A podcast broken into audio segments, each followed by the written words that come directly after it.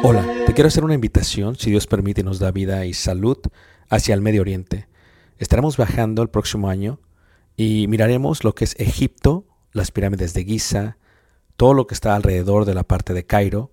Viajaremos a Luxor y después de ahí viajaremos por un crucero por el río Nilo, mirando las ruinas y toda la antigüedad que tiene que ver con los faraones y las dinastías.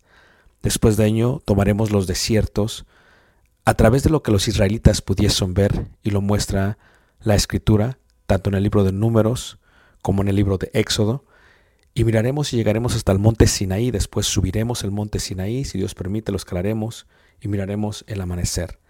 Tomaremos la ruta real, por lo que se conoce como Jordania, miraremos varios de los desiertos, de los amonitas, de los amorreos, de los madenitas, de los edomitas, y llegaremos a lo que se conoce como una de las maravillas del mundo, Petra tomaremos y miraremos algunas de las ciudades del Decápolis y luego entraremos por el río Jordán a lo que es Israel y en Israel miraremos muchas de las partes que se mencionan en la Biblia. Durante este viaje, si Dios nos permite, podremos aprender juntos la arqueología, la cultura y también aprenderemos mucho de lo que dice la palabra de Dios y daremos vida a ello mismo en los lugares donde se menciona. Esto será de gran bendición para mí y yo sé que Dios nos bendecirá a todos juntos si es que quieres aprender ello. Una vez más, si quieres más información, puedes visitarnos en la página personal ricardobarrera.us y esperamos Dios nos permita llegar a ese momento. Dios suerte bendiga y espero esta próxima clase sea de edificación para ti, lo cual fue para Antes mí de iniciar, queremos compartir con ustedes que si hay alguna pregunta que quieran hacer, tendremos un tiempo de preguntas, pero también quería decirles que dejé mi tarjeta ahí. Si tienen preguntas, si la quieren hacer en forma privada, me pueden mandar un correo electrónico a- a- al correo electrónico mostrado en la tarjeta y trataremos de contestar las preguntas durante el tiempo que estamos aquí en Mérida, para que así podamos contestarlas a la brevedad, si Dios, si Dios permite. Estamos viendo eh, una serie que tiene por título eh, Discípulos en verdad. Y es que la escritura es clara cuando habla de que así como hay verdad, también hay, hay mentira. Y el día de hoy vamos a estar viendo esto y déjame ver aquí, va, ahí está. Y lo que aprendimos en la última lección, si recuerdan el día de ayer, hablábamos acerca de lo que es un discípulo. En hebreo es talmidim, en griego es mateites. ¿Qué significa? Significa aquel que se dedica a entender el entendimiento de su rabí. O viene de la palabra disciplina, discípulo, aquel que aprende las disciplinas de su rabí o de maestro. Ayer vimos también las grandes diferencias entre un rabí y un maestro y decimos que el día de hoy hay muchísimos maestros y hay pocos rabis y hablábamos acerca, acerca de ello. Y el día de hoy vamos a continuar con ello y vamos a estar viendo, si está bien con ustedes, vamos a ir a lo que dice la palabra de Dios en Mateo, capítulo 10, en el versículo 1. Mateo 10, verso 1. Vamos a ir ahí a Mateo 10, verso 1. Y lo que vamos a estar meditando el día de hoy es dos cosas. Primero, ¿cómo puedo yo ser un buen maestro o rabí? La palabra rabí no se deben de asustar de ella, simplemente es maestro. O si lo quieren ver de mejor manera, ¿cómo puedo ser yo una persona que forme discípulos, un buen discipulador? ¿Cómo puedo ser yo uno de ellos? Y lo que miramos en Mateo capítulo 10, del 1 al 10, miramos lo que se entiende como reproducción y formación de discípulos. Dice así, entonces llamando a sus doce discípulos, les dio autoridad sobre los espíritus inmundos para que los echasen fuera y para sanar toda enfermedad y toda dolencia. Los nombres de los doce apóstoles son estos. Primero, Simón, llamado Pedro, y Andrés, su hermano, Jacobo, hijo de Zebedeo, y Juan, su hermano, Felipe, Bartolomé, Tomás, Mateo el publicano, Jacobo, hijo de Alfeo, Leveo, por sobrenombre Tadeo, Simón el cananista, y Judas Iscariote, el que también le entregó.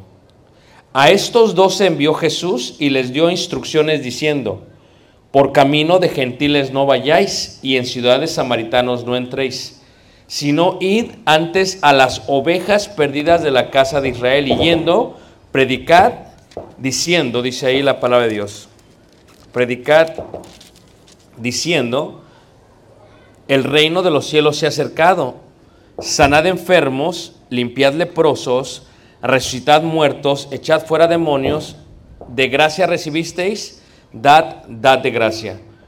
No os proveáis de oro, ni plata, ni cobre en vuestros cintos, ni de alforja para el camino, ni de dos túnicas, ni de calzado, ni de bordón, porque el obrero es digno de qué? De su alimento.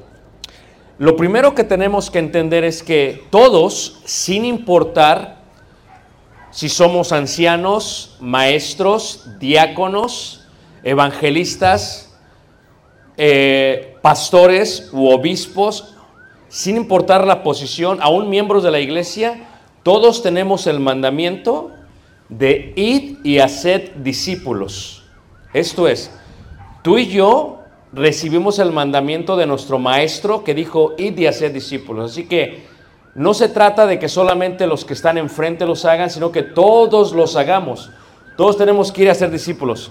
Y lo primero que tenemos que entender es que tenemos que entender que para ser discípulos tenemos que reproducirnos y tenemos que formarnos.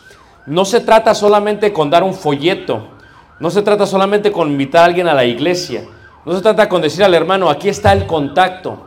No, se trata de reproducirnos. Cualquiera de nosotros que no se reproduce, no sirve. ¿Ok?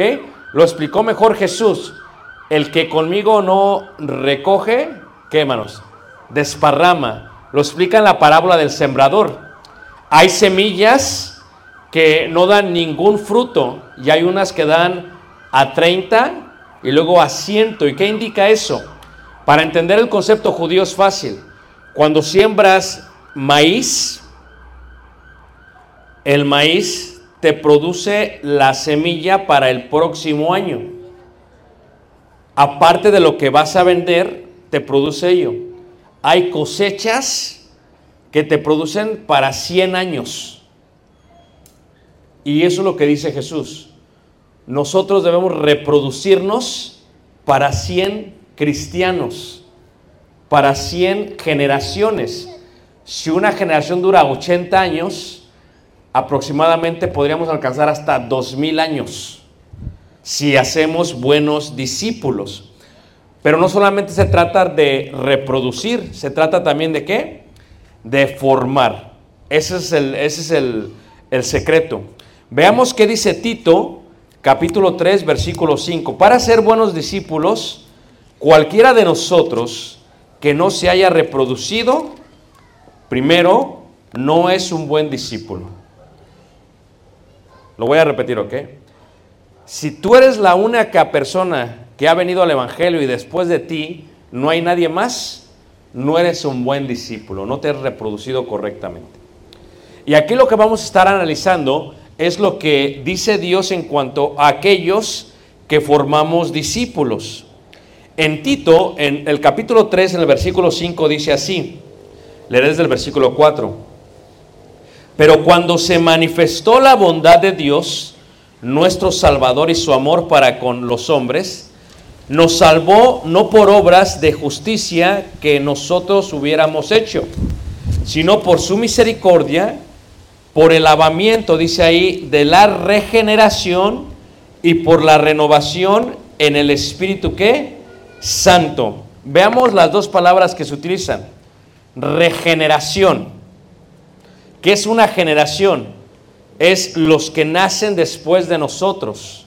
En Estados Unidos se presta la idea de que mi hijo es la segunda generación de inmigrantes. Su hijo de él sería la tercera generación de inmigrantes. Esto es, los que siguen después de nosotros son una regeneración, quiere decir que nacieron en un lugar de nuevo. Nosotros, levante la mano, ¿quién nació en la iglesia? Ahí está. Todos ustedes podrían ser la generación segunda de la primera generación. ¿Quién vino de parte de su familia por primera vez en la iglesia? Así como yo, hermanos. ¿Quiénes fueron los que vinimos por primera vez? Que nosotros. Somos la primera generación. La regeneración es esta. Tiene que ver con algo nuevo, con algo que nació de nuevo, pero que se ha transformado en algo nuevo. Segunda de Corintios 5, 7 dice que si alguno está en Cristo, nueva qué? Criatura qué? Es. Las cosas viejas ya qué? Pasaron, todas son hechas nuevas. Así que el primer concepto es la regeneración. Ahí lo dice claro Tito cuando habla acerca de ello. Y dice, por el lavamiento de la regeneración. ¿Qué indica? Que lo que corre en nuestras venas no es el ADN de papá y mamá. Ayer veíamos, número uno, Dios es primero. Él tiene prioridad sobre nuestra propia familia. Cuando Pablo aplica esto a los corintios, dice, el pan que partimos no es la comunión con el cuerpo de Cristo, la copa de bendición que bendecimos no es la comunión con la sangre de Cristo. ¿Qué indica eso? Que tú y yo dejamos de ser Hernández, Barrera, González y todo lo demás. Que ahora lo que tenemos en común es un nuevo nacimiento. La sangre que fluye en nuestras venas no es nuestro ADN. La sangre que fluye en la iglesia es la sangre de Jesús.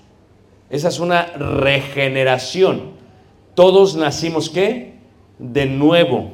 Si hemos nacido de nuevo, tenemos el propósito de reproducirnos. ¿De qué manera? En la Biblia se enseña, en las parábolas, dice la semilla. La palabra semilla, ¿verdad? Es lo que significa la simiente de Abraham. Y la semilla se puede entender también como el concepto de, en griego, esperma. En griego, esperma es semilla. ¿Qué indica? Que uno se puede reproducir.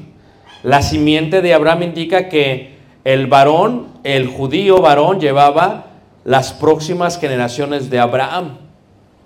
Pero nosotros somos de la generación de Abraham por el hijo de la promesa, por Isaac. Y a través de Jesucristo, quien es el antitipo de Isaac, el hijo de la promesa. Isaac no fue sacrificado en el monte Moría, pero Jesús fue sacrificado realmente en Jerusalén. Y lo que tenemos en común es esta, este nuevo nacimiento.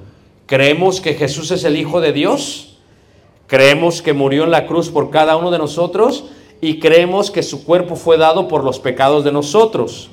Y creemos que su sangre, como dice aquí la escritura, dice ahí, por el lavamiento de la regeneración, o sea, la sangre. La sangre es la nueva generación, la nueva nación. La palabra es la semilla que se siembra. Tal vez tú no puedas tener hijos físicos, pero puedes tener hijos espirituales. Y es la idea de hacer discípulos. Esto es, una persona que hace discípulos es una persona que es una persona regenerada, pero también que es una persona renovada. Y la palabra renovación tiene que ver también con la palabra nuevo, algo nuevo. Regenerada, una nueva generación. Renovada, una persona nueva, nueva en Cristo Jesús. Así que hay dos tipos de personas. Los que vienen a ser santos por la sangre de Jesús. Somos llamados a ser santos. Fíjate cómo dice la palabra de Dios en primera carta de Corintios capítulo 1. Primera carta de Corintios capítulo 1, en el versículo, versículo 1 y 2. Dice, Pablo, llamado a ser apóstol de Jesucristo por la voluntad de Dios y el hermano Sóstenes, a la iglesia de Dios que está en Corinto, a los santificados en Cristo Jesús, llamados a ser qué? Santos. No es lo mismo ser santo que estar consagrado. Aquí los corintios fueron llamados a ser santos, nuevas criaturas. Sin embargo, no lo estaban haciendo. Si lo que tú has reproducido no es cristianos verdaderos, tal vez la semilla que estás sembrando es una semilla ajena. En la parábola del el trigo y la cizaña se dice que se siembra el trigo y luego viene el enemigo y siembra la cizaña. Y yo se los explico a los hermanos de la siguiente manera. Cuando tú vas a Turquía y ves unos sembradíos increíbles de trigo, y cuando está el fruto levantado, que se levanta el trigo y se siembra también se eh, eh, cizaña, cuando los ven los dos, uno al otro se ven iguales, hasta que nace el fruto. ¿Qué hace el fruto con el trigo? Lo dobla hacia abajo. La cizaña no tiene fruto, pero parece que tiene fruto porque está hueca. ¿Qué hace? Está erigida, está levantada. ¿Qué es lo que pasa? En la parábola se habla de que hay gente que siembra trigo y hay gente que siembra, ¿qué? Cizaña. ¿Quieren ver un ejemplo de eso? Si vemos en Mateo en el capítulo 23, por ejemplo, nos damos cuenta, los corintios habían sido llamados a ser santos. La pregunta es si tú y yo somos santos. Queremos ser discípulos y discipuladores, queremos discipular a alguien más, tenemos que entender que tenemos que sembrar la semilla tal y como es. ¿Quién te bautizó? ¿Quién te discipuló? ¿Quién te enseñó? Eres la copia de quien te enseñó. Hay muchos hermanos que donde ellos trabajan no pueden discipular porque los conocen. Mira, hay algo interesante acerca de la pandemia. La pandemia destapó de una manera increíble las iglesias. Y muchos hermanos empezamos a utilizar los medios para una forma de alcanzar uno a otro. ¿Tantos de acuerdo, hermanos? ¿Y qué es lo que pasa? Se hicieron campañas, se hicieron seminarios, se hicieron clases y se divulgó por todos lados. Desde tu casa podías conocer a hermanos de todos lados. Solamente que hay una fractura con eso. ¿Cuál es la fractura? que cuando se acaba la pandemia, el año pasado, muchos hermanos continuaron usando los medios. No está mal usarlos. Lo que está mal es no disipular en tu vida física y querer disipular en tu vida virtual. ¿Qué fue lo que hicieron muchos? Hay mucha gente que como que la, la pandemia no se acabó. Siguieron haciendo clases y seminarios y campañas ¿Y qué es lo que pasa? Como yo no te conozco a ti, porque solamente te puedo ver por una pantalla, yo no sé cómo vives tú. Por lo tanto, va a ser fácil que tú trates de mostrarme una cara a mí. La mano que me están entendiendo, hermanos. No es algo nuevo. Hay hermanas que son muy activas en los medios, pero son secas, inactivas en la congregación donde se reúnen. Andan llamando a todas las hermanas a que hagan algo por los medios, sin supervisión varonil, pero no hacen en su congregación lo que tanto trata de hacer los medios. ¿Por qué? Porque en la congregación sí la conocen. ¿Saben el tipo de mujer que es? Por eso el discipulado virtual no funciona.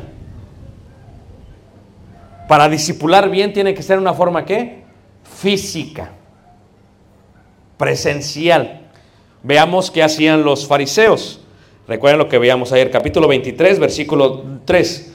Así que todos los que digan que guardéis, guardadlo y hacedlo más no hagáis conforme a sus obras. Porque dicen y no hacen, porque atan cargas pesadas y difíciles de llevar y las ponen sobre los hombros de los hombres, pero ellos ni con un dedo quieren moverlas. Antes hacen todas sus obras para ser vistos por los hombres, pues ensanchan sus filacterias y extienden los flecos de sus mantos y llaman los primeros asientos en las cenas y las primeras sillas en las sinagogas. Y las salutaciones en las plazas y los hombres, dice, los llaman, que los llamen rabí, rabí. O sea, quieren ser discipuladores, quieren tener discípulos, quieren sembrar la semilla, pero siembran semilla o siembran cizaña. Pero vosotros no queráis que os llamen rabí, porque uno vuestro maestro, el Cristo, y todos vosotros sois hermanos. Solamente hay un rabí. Y no llaméis Padre vuestro a nadie en la tierra, porque uno es vuestro Padre, el que está en los cielos. Ni seáis llamados maestros, porque uno es vuestro Maestro, el Cristo. El que es el mayor de vosotros, sea vuestro qué? Siervo, porque el que se enaltece será humillado, y el que se humilla será enaltecido. Más, hay de vosotros, escribas y fariseos hipócritas, porque cerráis el reino de los cielos delante de los hombres, pues ni entráis vosotros ni dejáis entrar a los que están entrando. Hay de vosotros, escribas y fariseos hipócritas, porque devoráis las casas de las viudas y como pretexto hacéis largas oraciones, por esto recibiréis mayor condenación. Hay de vosotros, escribas y fariseos hipócritas, porque recorréis mar y tierra para hacer un prosélito, y una vez hecho, lo hacéis dos veces más hijo de qué? Del infierno. Esto es, si nosotros no nos hemos reproducido, no servimos. Número dos. Pero si nos reproducimos y lo único que reproducimos es cizaña o hijos del diablo, no somos muy distintos a los fariseos. Lo explico de otra manera si me entienden, ¿ok? Si yo vengo aquí y hago esto, pero ustedes no saben cómo yo soy en la congregación donde predico. La mejor manera para conocerme es venir a la congregación y hablar con cada uno de los hermanos. ¿Saben qué es lo que decía Pablo? Decía Pablo, porque vosotros sois mi corona. Esto es, la gente que me conoce es la gente a la cual yo le sirvo físicamente. ¿Todos me están siguiendo, hermanos? Los fariseos no podían reproducirse en una forma local. O sea, si lo pudiéramos transliterar al día de hoy, o sea, les gustaba andar en el Facebook divagando la palabra. Pero dentro de sus congregaciones no lo podían hacer porque los conocían. Nadie los va a querer seguir. ¿Todos me están siguiendo? O sea, la hermana es muy activa en los medios, hasta da clases de mujeres, pero no da una clases de mujeres en la congregación. O sea, ¿cómo, cómo es incoherente eso? O sea, tiene una discípula mucho más allá del cielo y del mar y de tierra, como dice aquí, y la tiene, pero si la conociere, tal vez no la siguiese. La pregunta es esta, si tú fueras tu propio discípulo, te seguirías a ti mismo. O dirías, no, hasta aquí llegamos. lo que hacían los fariseos es que hacían todo para ser vistos. Pero ¿cuál era la reproducción de ellos? La reproducción de ellos, dice ahí, era hijos del infierno. Dos veces hijo de qué? Del infierno. ¿Por qué? Porque para ser llamados a ser santos, la santidad no se puede predicar solamente. La santidad se tiene que vivir y practicar. Los corintios habían llamado, sido llamados a ser santos, pero no lo eran. Andaban de idólatras, fornicarios, se dividían y todo esto mostraba la ausencia de lo que significaba ser discípulo de Jesús. Habían sido llamados a ser santos, pero no lo eran. ¿Qué es santidad? La palabra santidad, ¿verdad? Viene de la palabra griega agios y de la palabra hebrea eh, kadesh. Y kadesh de la palabra kosher significa apartar para el uso exclusivo de Dios. Entonces tú y yo fuimos apartados, fuimos llamados a ser santos por la sangre de Jesús. ¿Y cuál es nuestra única meta en el mundo? Esparcir la semilla, el mensaje de la sangre de Jesús. Y que con las semillas muchos vengan al conocimiento y vengan a renovarse y a regenerarse.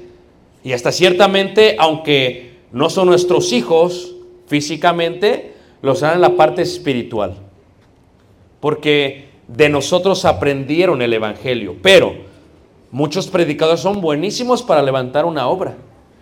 Llegan a un lugar, a un pueblo y ¡pum! la levantan. Yo conozco hermanos que llegan y en menos de 20, de 20 meses ya tienen más de 100 miembros. Pero se van luego, luego. ¿Por qué? Porque es imposible, hermanos, preservarse porque se acaban su serie de sermones y dicen, ahora tengo que hacer nuevos. Entonces mejor me voy a otro lugar. ¿Pero por qué? Porque los conocen. Y cuando la gente te conoce, ya no es coherente lo que predicas con lo que haces. Hacían los fariseos. Los fariseos eran el tipo de personas que se hacía difícil hacer eso. Entonces, santo es una cosa, pero consagrado significa una persona que se dedica en su totalidad al servicio de Dios. Consagrado. Número uno, ¿es Dios el único ser en nuestra vida? Número dos, Él tiene nuestra prioridad. Número tres, estoy dispuesto a disipular a más gente, a reproducirme, a multiplicarme. Porque imagínate, un miembro que tiene 30 años en el Evangelio y no ha traído a nadie a Cristo. Nadie lo quiere seguir. Una mujer que ha venido a Cristo y está peleada con todas las vecinas. Le grita a todas, saca de tu gato de aquí, saca al perro y anda. O sea, no te puedes reproducir. Es más, ni siquiera tu familia. Dijo Jesús, porque no seréis profeta en tu propia qué. Pero imagínate, disipular a tus padres, bautizar a tus padres, bautizar a tus hermanos en la carne y que sean mayores. Es la capacidad de reproducirse. La gente no quiere oír tu mensaje, quiere ver tu mensaje en ti. Quiere ver tu santidad y quiere ver tu consagración. Tiene que ser de tal manera para que tengáis buen testimonio con los de afuera, para que no tengáis lazo del diablo, dice la escritura. Esto es, esa es la primera cosa. ¿Todos me siguen? ¿Qué es lo que tenemos que entender? Para disipular a alguien, hermanos, tenemos que amarlo. Veremos un poquito más de esto en la última lección hoy, pero también mañana, ¿ok? Tenemos que amarlo. Por eso Pablo dijo, les voy a enseñar un camino más excelente. Y el camino es qué, hermanos?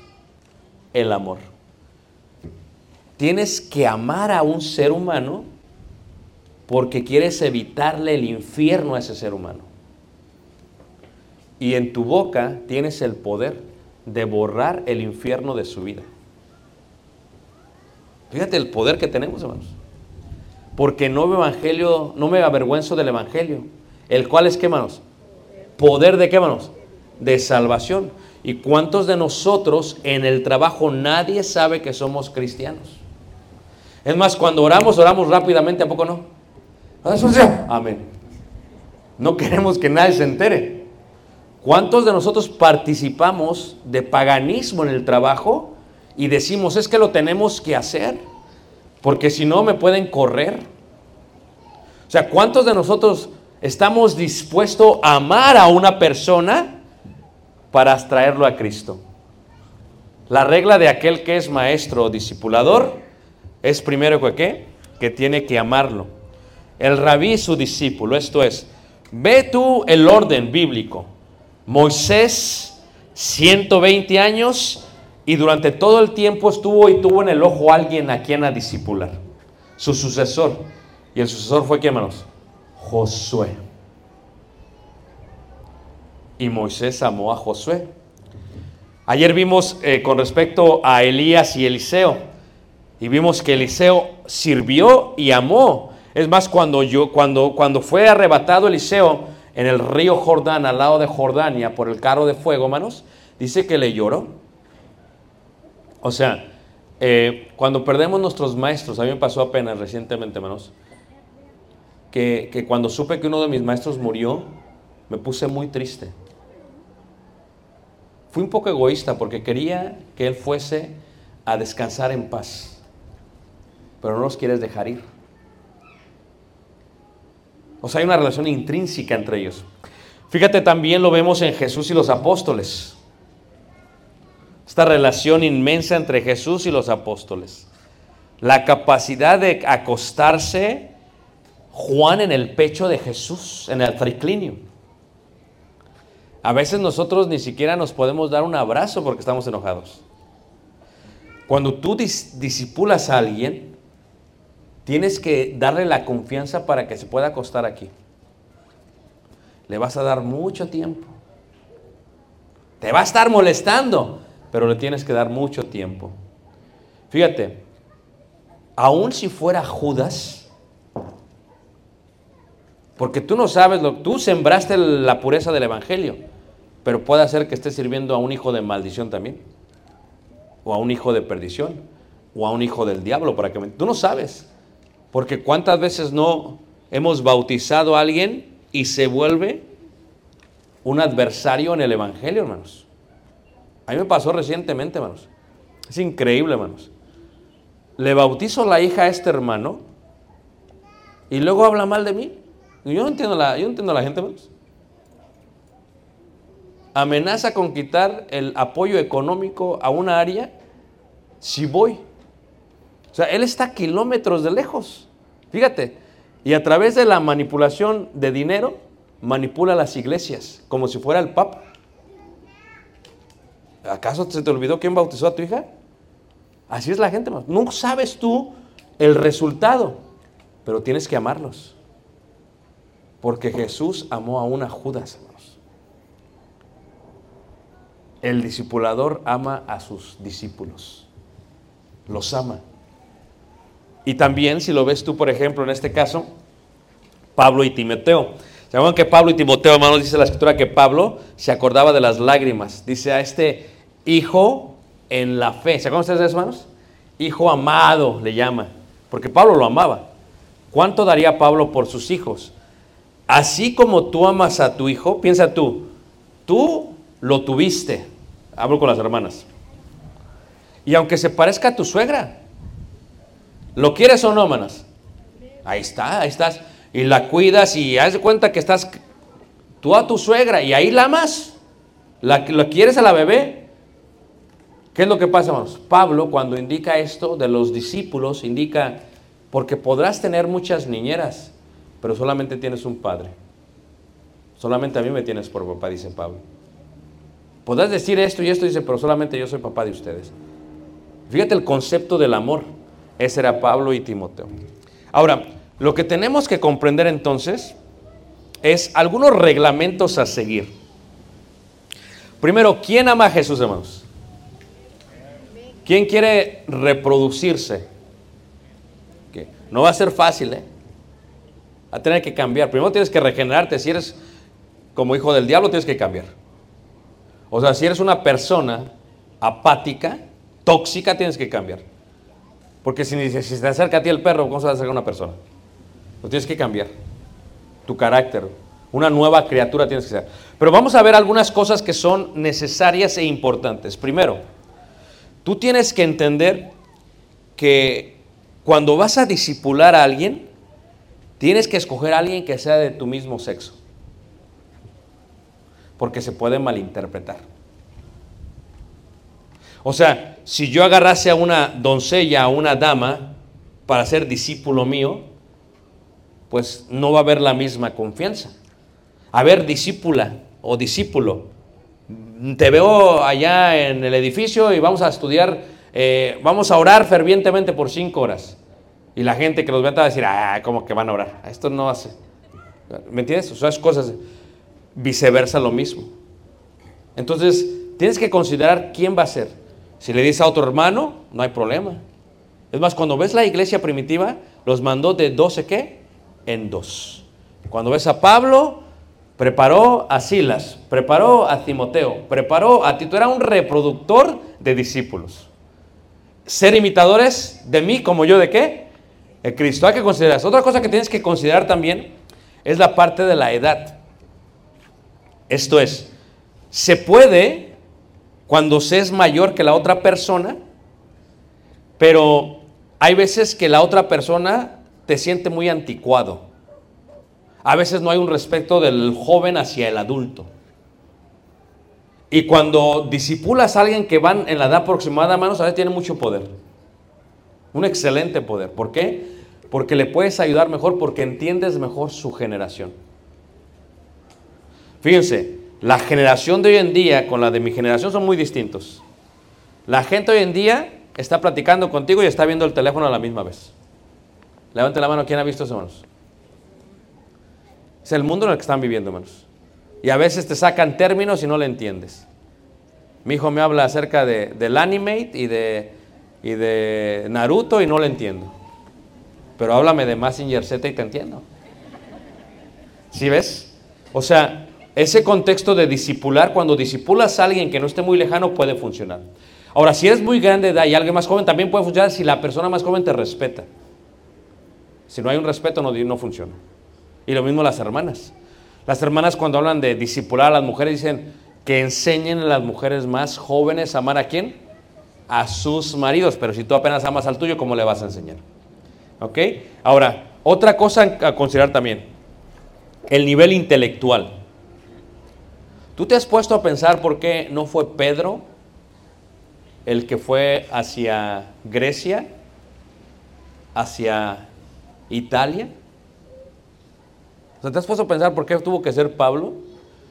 Porque Dios nos prepara antes de servirle. Lo que vivimos antes tiene un propósito en la vida.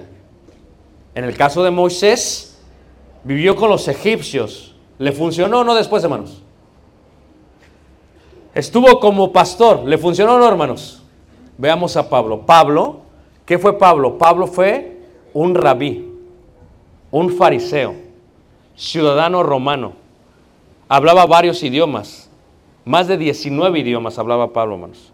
Sabía la ley de Moisés bien. Entendía la ley romana bien, porque era un abogado, hermanos. Y no solamente eso. Sabía en cuanto a la filosofía griega. Entendía la etapa mítica, la etapa presocrática, la etapa de la filosofía clásica. Se había leído bien algunos poemas a Zeus, porque es lo que utiliza en el sermón a qué, hermanos? A Atenas. ¿Tú te imaginas a Pedro, hermanos? Pedro es un pescador, más los mismos judíos ni lo, ni lo respetaban, porque era un hombre de qué, hermanos? Del vulgo. Imagínate tú, Pedro, levantándose en Atenas, eh, les voy a predicar Ah, no. Entonces, esa parte de discipular es interesante.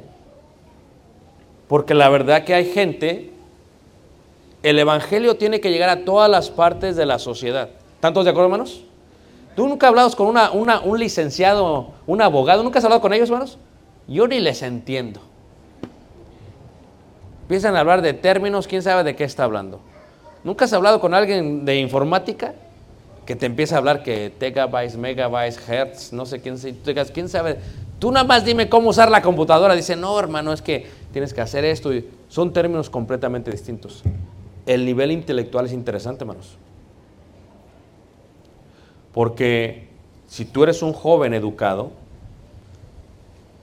tal vez vas a poder disipular gente dentro de tu rama de educación. Mira, en la iglesia pasa mucho esto, hermanos. Hay gente en la iglesia que es bendecida. Levante la mano quien conoce a hermanos que son bendecidos. ¿Me entienden con la parte bendecida, económicamente hablando?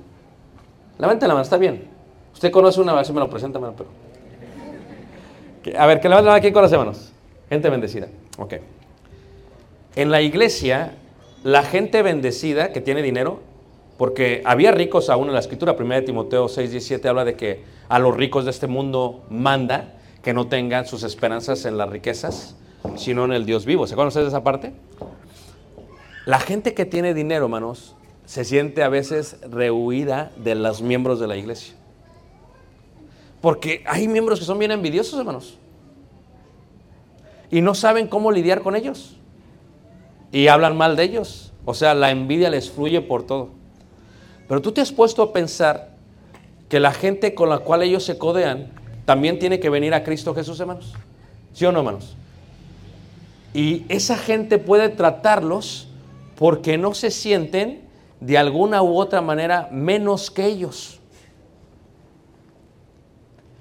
La gente tiene este tipo de, no sé cómo le podrás llamar, tiene este tipo de cosas que a veces sienten, se sienten como ellos menos que los demás. No lo son, pero ellos mismos lo, lo, lo, lo, proveen. Y entonces, ¿cómo alcanzar a esa gente? Entonces, Dios llama a toda la gente de la sociedad. Fíjate, Pablo, hermanos, tú ves Pablo cuando llega a Corintios, tú ves Pablo cuando llega a Efesos. ¿Sabes las casas de Efesios, lo, lo- hermosas que estaban? ¿Sabes quiénes eran los miembros de Efesios, hermanos? O sea, algunos de ellos eran tesoreros de la ciudad. O sea, imagínate tú que conozcas al presidente o al encargado, al secretario de gobernación o al que está encargado de Hacienda, imagínate tú, y que lo trates como cualquier otro hermano. No le vas a decir, ay hermano, a ver si me echas la mano porque tengo que, mi parte fiscal está muy mal. No. O sea, que lo trates como... ¿Cómo puedes disipular a alguien del que tú te sientes muy alejado? Y el agobio es por nosotros mismos, hermanos. Y Dios llama a la gente de todas partes. Y Pablo era la persona indicada. Yo estoy dando una clase de filosofía ahorita a la congregación allá porque hice un escrito de filosofía, y les hablo de esto, hermanos, y a veces la gente dice, ¿y esto para qué? ¿Tú te das cuenta, tú, tú has visto cuántos versículos en la Biblia son de libros filosóficos y no de la Biblia misma? ¿Tú sabías esto? ¿Tú sabes que los griegos no buscaban las, los milagros, sino la sabiduría y el conocimiento? Y mucha gente en la iglesia, fíjate, cómo son cerrados. No, tú no necesitas saber nada, pura Biblia. ¿Cómo vas a alcanzar a alguien que sabe sabiduría, que habla de los griegos, que habla de que son amlovers. ¿Dónde estoy ahorita en Yucatán? Tengo que tener cuidado. De AMLO. O sea, ¿cómo vas a evangelizarlos? ¿Cómo vas a disipularlos? Tienes que tener una idea de ello porque así es como se entra, hermanos. Pablo dice, yo me hice esclavo para ganarme a los esclavos, para que me entiendan de una forma visual. ¿Cómo sabías quién era un esclavo y un libre? Por las sandalias. Lo visualiza esto, ¿ok? Cuando Pablo llegó a los pueblos, se quitaba las sandalias. Para que la gente pensase que era, ¿qué? Esclavo. Y le hablaban bien como si nada. Pablo se humilló para alcanzar a ellos. Y cuando se tenía que poner las sandalias y se tenía que vestir como un judío y se tenía que rapar, cortar el pelo, como fuese el voto del nazareo, no lo hizo Pablo, no, hermanos. Me hice a los judíos, ¿para qué, hermanos? Ganarme a los judíos. So, hay que considerar este aspecto, el nivel intelectual. Y también hay que considerar el ámbito social. El ámbito social es importante, hermanos.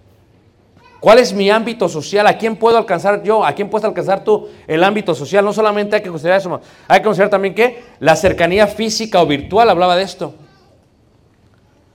En aquellos tiempos no había medios como los hay el día de hoy.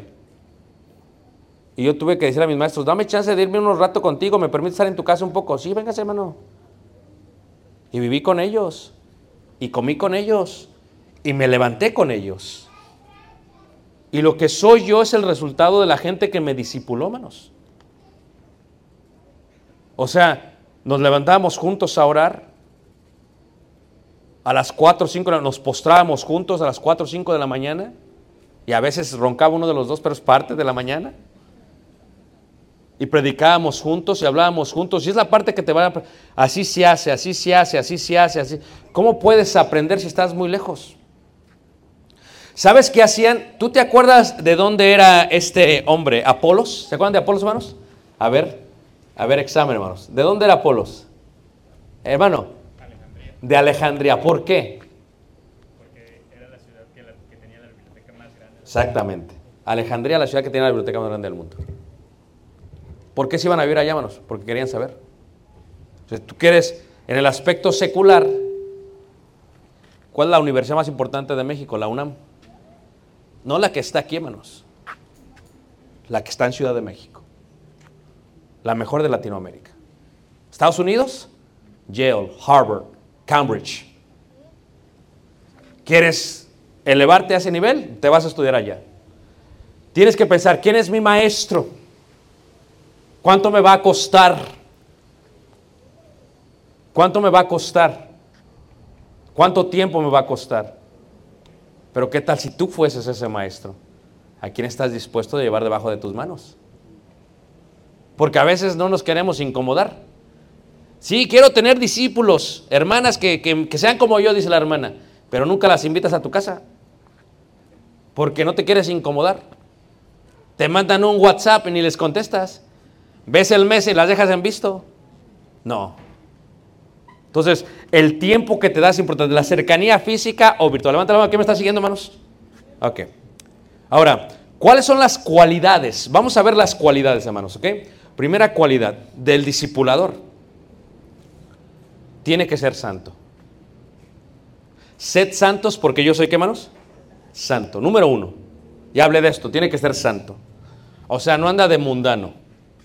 O sea, no anda bailando en, en los bailes. No anda celebrando paganidades. Es una persona dedicada a las cosas de Dios. Número dos. Tiene que ser consagrado. Tú vas a reproducir lo que tú eres. No puedes reproducir lo que no eres. Si siembras maíz, te va a dar maíz. Si siembras semilla de mango, te va a dar mangos. Tú dices, yo quiero sembrar, yo soy bien mundano y quiero eh, que cosechar cristianos. No. Tú vas a sembrar lo que tú eres. Tú vas a cosechar lo que tú eres. Tú vas a reproducirte de lo como eres. Si tú eres consagrado, vas a hacer eso. Si tú esperas que el discípulo venga a la iglesia, te vas a reunir tú todas las veces que se reúne la iglesia. Si tú quieres que el discípulo ore, vas a tener que orar tú. Antes de que se lo pidas, él lo tiene que ver en ti. No porque se lo dices, porque lo ve en ti. Número tres, consagrado. Tiene que ser fiel. Primera carta de Corintios 4.2, porque el ministro tiene que ser hallado, ¿qué manos? Fiel. O sea, ¿cómo te puedo yo decir a ti? Me preguntaban esto el día de hoy. ¿Puede un hermano que dejó a su esposa predicar? Es incongruente, hermanos. ¿Sabes qué decían los soldados romanos? Y los griegos también tenían este, este artículo. Cuando un soldado romano era infiel a su esposa, automáticamente lo quitaban de ser soldado. Y decía el artículo romano, en latín decía, lo quitamos porque si no le es fiel a la persona más importante en su vida, ¿cómo lo va a hacer? En medio de la batalla. Para afuera. O sea, el concepto de fidelidad. El ministro tiene que ser hallado, ¿qué manos? Fiel. ¿Quieres reproducirte? Tienes que ser coherente. Cuando le digas a alguien, esta es la razón por la cual no voy a ver la monja. ¿Ah? Y el discípulo, ah, el hermano dijo que no voy, no voy a ir. Y luego te ve entrando a la monja, hermanos. Y no la uno, la dos, hermanos. Es incongruente. Y no participéis de las obras infructuosas de qué? De las tinieblas. Y mi hijo ya sabe. Películas de terror no van conmigo. Porque no van con el Señor. No voy a dar mi dinero para que reproduzcan más basura. Pero tú no puedes enseñar algo si no lo practicas. Porque el ministro tiene que estar hallado, ¿qué? Fiel. Quiero que los esposos de la congregación sean buenos esposos. Primero tengo que ser esposo yo, buen esposo. Conforme yo discipulo, tengo que ser yo primero. Esto es, me tengo que enseñar a mí primero antes de enseñarle a los demás. Sé ejemplo tú, le dice Pablo a Timoteo. Sé ejemplo tú primero, para que nadie te tome un poco tu qué, tu juventud. Tu primer ejemplo en qué? En esto, en esto, en esto, en esto, en esto. Imagínate, tú quieres disipular a alguien y le pones me gusta, compartes un reel o compartes una foto que realmente es muy impropia en internet. O te gustan páginas que son impropias. Lo que vas a reproducir es eso, hermanos. Te debe de gustar lo que es correcto. Y debes de negar lo que está mal. De otra manera tenemos una congregación pagana y mundana como resultado de quien los discipuló. Esto es lo que pasa con el discipulador. Número cuatro, aparte de ser fiel, una cualidad del discipulador tiene que tener conocimiento. Como dice ahí la palabra de Dios, eh, segunda de Timoteo capítulo 2, versículo 15. ¿Por qué es importante tener conocimiento? Porque tu discípulo o el discípulo de Jesús que estás discipulando lo va a preguntar. Procura con diligencia presentarte a Dios aprobado como obrero que no tiene de qué avergonzarse, que usa bien la palabra qué? De verdad. Ayer hablaba de tres conceptos, conocimiento, sabiduría e inteligencia. Son conceptos de un discipulador. Esto es, conozco, conozco. Hay dos tipos de discipuladores, los que conocen y los que creen que conocen. Un día estaba yo, eh, iba manejando con un hermano, era maestro, de, de, eh, decía ser maestro de griego en una escuela de predicadores y íbamos manejando juntos. Vamos manejando juntos, vamos manejando juntos. Y entonces le empiezo a hablar en griego. Dije, pues vamos a verlo. Pues si es maestro, pues tiene que saber. Y se sacó de onda. Dice, ¿qué estás hablando? Digo, no, pues es, quiero saber si sabes griego. Eres maestro. No, no, sí, hermano, pero yo el griego que sé es el koiné. Dije, fue el que te hablé, en koiné. No te hablé en griego moderno, te hablé en koiné. Dice, ah, sí, es que lo pronunciaste muy rápido. O sea, una cosa es decir que sé y otra cosa es saber. ¿Tú te acuerdas cuando estabas pequeño y siempre llegaba un carro al lado, ¿no? Llegaba el carro ahí. Eh, Oye, ¿dónde está el aeropuerto de Mérida? Y eras malo y lo mandabas por otro lado, ¿a poco no?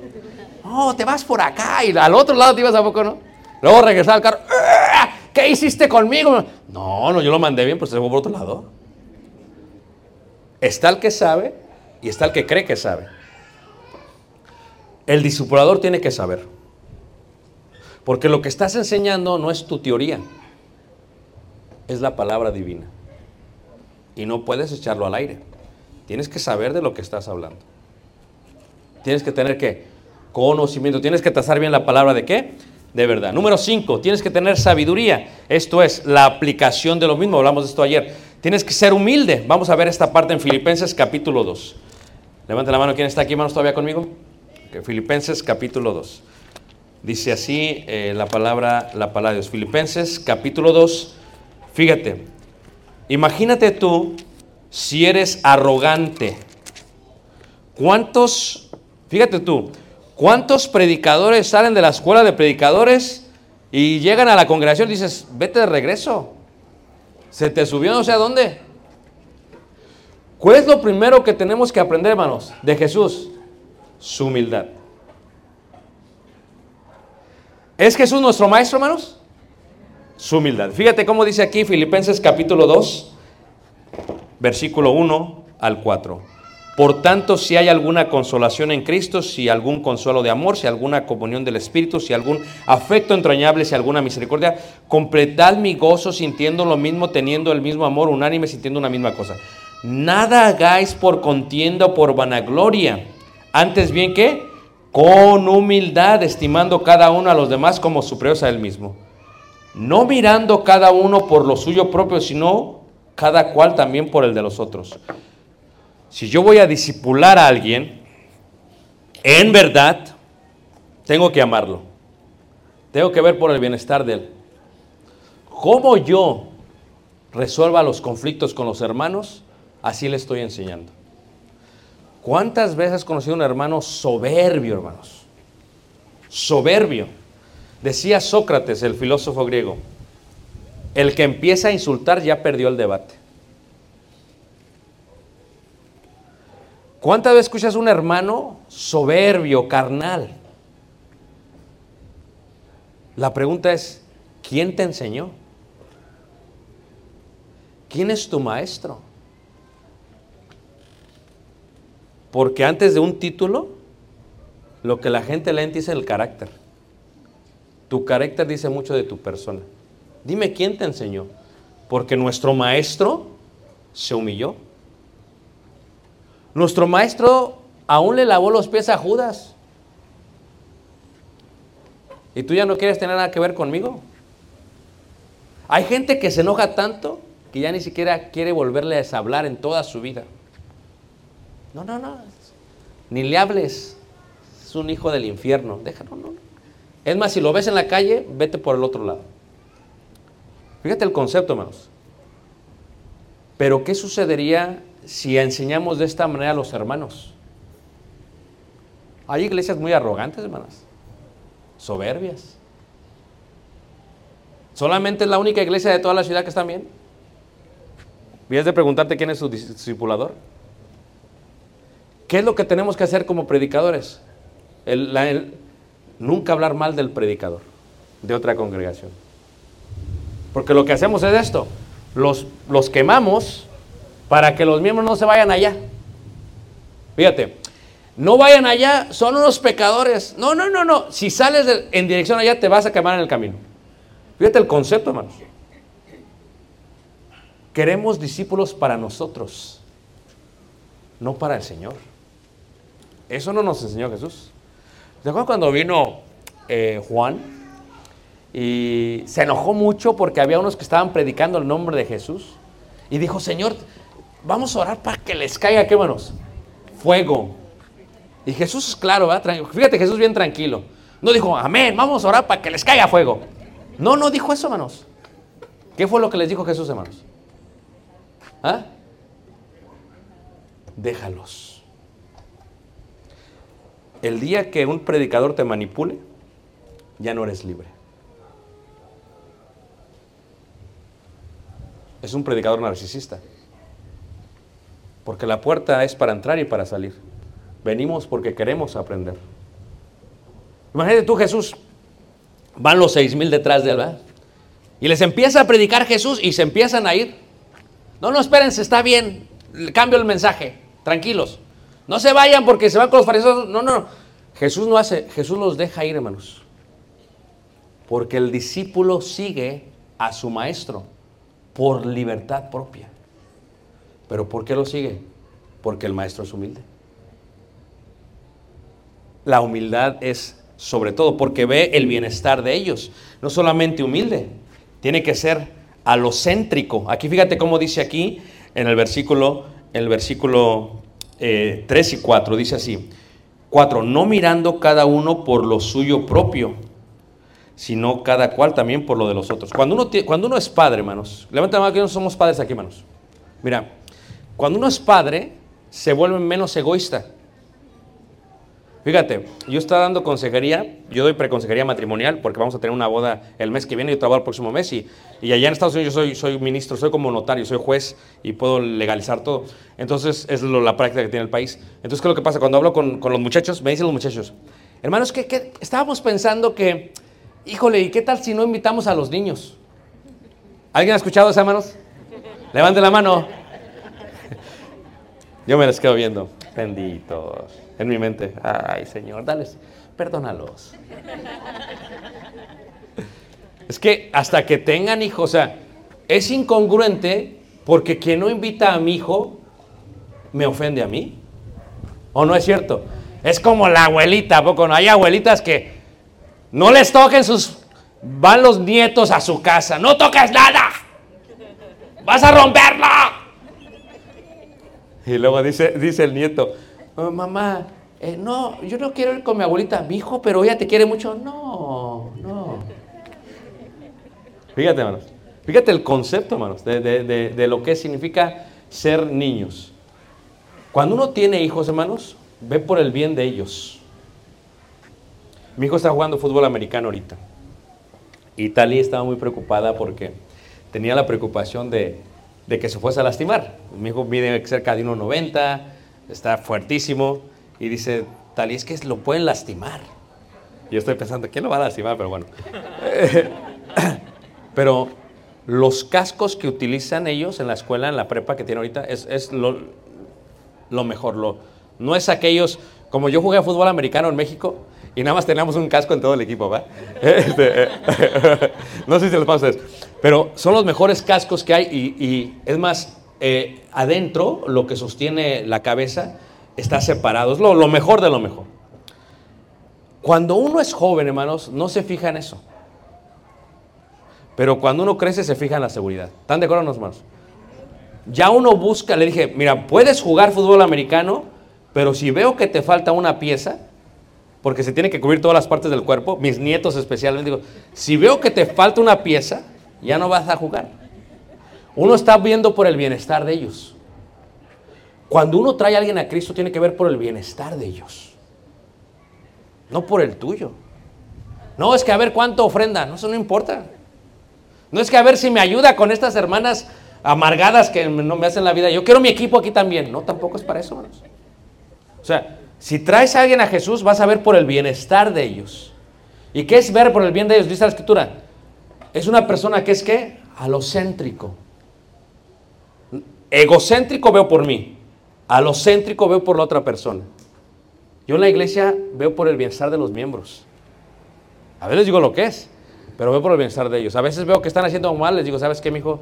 Con todo el amor y respeto, no es correcto, te explico por qué. Y muchos dicen, no, no quiero decir nada porque me voy a meter en problemas. Pero es que eso no es amor. ¿Qué amor es ese? Se van a golpear la cabeza y los manda sin casco. Les dices, una persona que es discipuladora piensa por el bienestar. A veces dices, híjole, estoy predicándote el evangelio, pero no quiero que vayas a mi congregación porque ahí, híjole, no, híjole, no te va a gustar, te vas a arrepentir. Fíjate el ambiente en los que los ponemos, hermanos. A veces los, los preparas antes de llegar. Vamos a ir, pero mira, vas a ver un hermano en la entrada, no le hagas caso. Es más, ni va, como si no fuera. Empieza a hablar mal de los hermanos. Fíjate, a veces pasamos más tiempo excusando la mala conducta de los hermanos que predicando el evangelio. No, pero una persona alocéntrica es una persona que ve por el bienestar de los demás. La pregunta es, ¿quieres ser discipulador? ¿Es una persona amable? ¿Es una persona paciente? ¿Es un servidor? Una persona que va a discipular tiene que tener esas 10 cualidades. Si no las tienes, ni te metas. ¿Cómo dicen aquellos que juegan béisbol? Ni picha, ni cacha, ni qué. A veces le digo a los hermanos, si viene un visitante, lo único que tienes que hacer es portarte bien, hazme el favor. O sea, salúdalos a, amablemente. Es lo único que tienes que hacer. No descompongas lo que están trabajando. No, es que como la trae tu enemiga, dices tú, ahí va, para que no venga porque se va a armar más grande el equipo. Y va a haber una pandilla contra otra pandilla y no puede haber dos. Porque la mente es divisionista. Pero lo único que tienes es ser amable. Amable con la gente. ¿O no es cierto, hermanos? Si una, hay hermanas que se les da el invitar gente, hermanos. Y a veces uno se llena de celos como Caín y a veces los, los quieres matar como Caín a ver. Pero esta hermana trae, yo no puedo traer a nadie. ¿Pero qué hace la hermana? Los que traiga se los voy a correr para que no traiga más. Pero una persona que es servidora, paciente, hermanos. Es paciente para con todos. ¿A poco no, hermanos? Qué bonito ver al hermano bien paciente. Ve al niño corriendo por todos lados. Pues es la primera vez que viene a la iglesia. Está corriendo el niño como caballo, sin, corriendo, corriendo por todos lados. Y pegando. ¿eh? Y el hermano, la hermana está lista para qué? Para sentarlo. Pero tenga paciencia, hermana. Pero si no la tengo ni con mis nietos, cuanto más es que no es nada mío, tenga paciencia. Tenga paciencia. Porque cuando uno tiene hijos, lo se hace más humano. O el predicador, ¿a poco no? Cuando no tiene hijos. A ver, ¿dónde está el hermano que es panadero? ¿Dónde está, hermano? Hay varios panaderos. Ah, acá está hermano. No tienes ni esposa ni hijos. Y a veces uno, ah, que los niños, que siéntenlos, ¿verdad? Y luego tiene uno sus hijos, tampoco no, hermanos?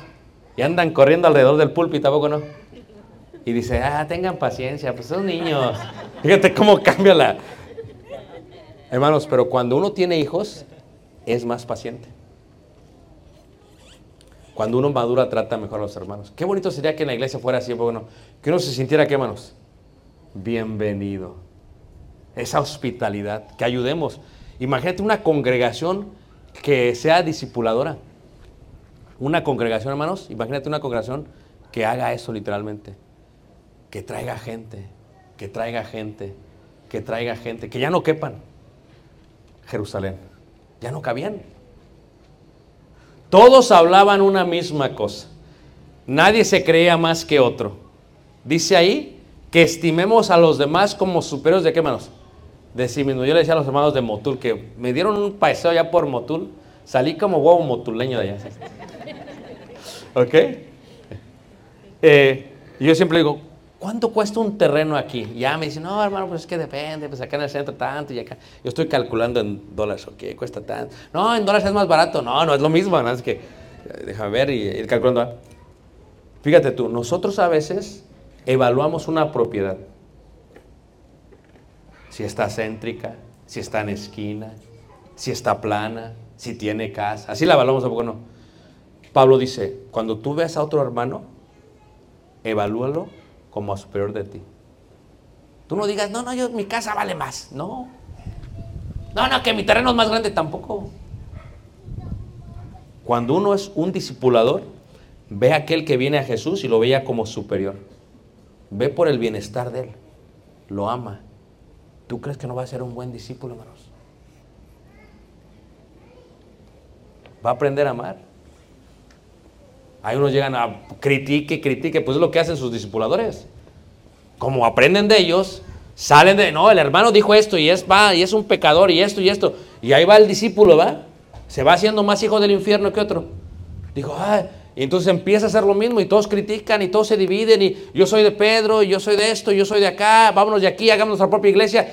Porque las intenciones son distintas, hermanos. Una iglesia unida es una iglesia que glorifica a Dios y que tiene buenos, ¿qué? Discipuladores. Para mandarlos a descansar en un break, en un descanso, les pregunto, hermanos, si tú fueses tu propio discipulador, ¿te seguirías? Si fueses tu propio discipulador, ¿te preguntarías? Porque decían, déjale pregunto al hermano. No, no sabe el hermano. Se las inventa. Porque la gente va a saber que estabas mal y va a quitar toda tu credibilidad de tu vida. Hermanas, ¿saben por qué había tantas mujeres en la iglesia? Yo conozco una hermana, yo no sé, en Ciudad de México, no sé cómo le hace tanta gente que hay millones en Ciudad de México. Así hagas de cuenta, así como ahorita, billones por donde quiera, en Mérida. ¿Y cómo sabe discipular, hermanos? Entra y trabaja con ellos y las invita, las invita, las invita. Pero las trabaja. Ya que vienen a Cristo, sigue con ella, sigue con ella, sigue, sigue trabajando, hermanos. Porque ¿quién entiende más que una mujer a una mujer? Si nosotros hombres ni nos entendemos a nosotros mismos, entenderlos a ustedes. Y por eso la iglesia primitiva tenía muchas mujeres, porque mira, trabajaban así, hermanos. Pero si tienes el carácter de los mil demonios, nadie te quiere seguir. Viene la visitante a la, a la cocina, ¿puedo ayudar? ¡Ay, véase de aquí! Aquí nada más mis cozuelas suenan. Aquí, nada, aquí solamente yo. No, así no se puede, hermanos. ¿Te gustaría ser como tú eres?